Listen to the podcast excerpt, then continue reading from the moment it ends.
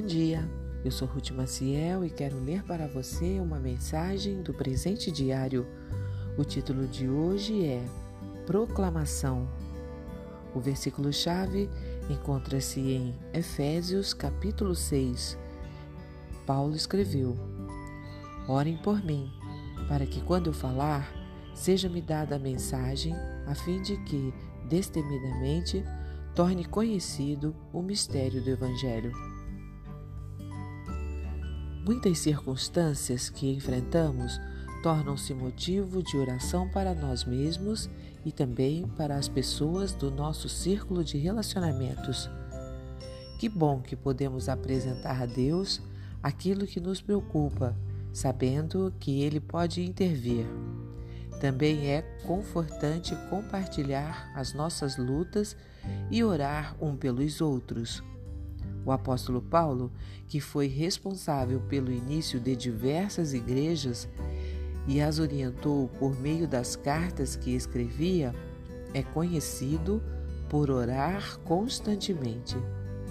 Na Bíblia encontramos várias citações de como ele intercedia pelas pessoas e pelas igrejas, inclusive com ações de graças.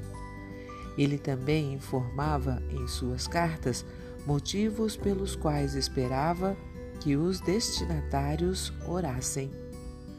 Chama a atenção o pedido que lemos hoje. Sabemos, pela narrativa bíblica e também pelas próprias palavras de Paulo, que ele se encontrava preso em correntes, provavelmente na cidade de Roma. Paulo também esteve preso em Filipos, Jerusalém e Cesareia. Mas agora, preso na capital do império, sua vida estava realmente em perigo, pois era conhecida a fama dos imperadores romanos no tratamento cruel dado aos cristãos. Entretanto, Paulo não pede que orem pela sua vida pessoal, pelo seu conforto, por proteção ou até mesmo por libertação. Seu pedido é até surpreendente.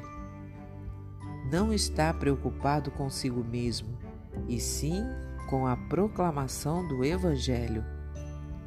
Quando começamos a refletir sobre nossas orações, temos que reconhecer que muitas vezes somos ligeiramente egoístas. Pensamos em nós, no que temos, na nossa proteção, no nosso conforto e na nossa família. Temos certa dificuldade de olhar um pouco além e ver o reino de Deus e as necessidades daqueles que estão envolvidos na obra do Senhor. Que tal mudar o foco de seus pedidos a Deus? Um pensamento para o nosso coração hoje?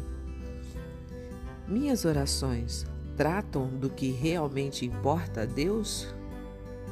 Ou só falo do que diz respeito a mim mesmo? Se você gostou, compartilhe com outras pessoas, porque a palavra de Deus nunca volta vazia. Tenha um bom dia e fique na paz do Senhor.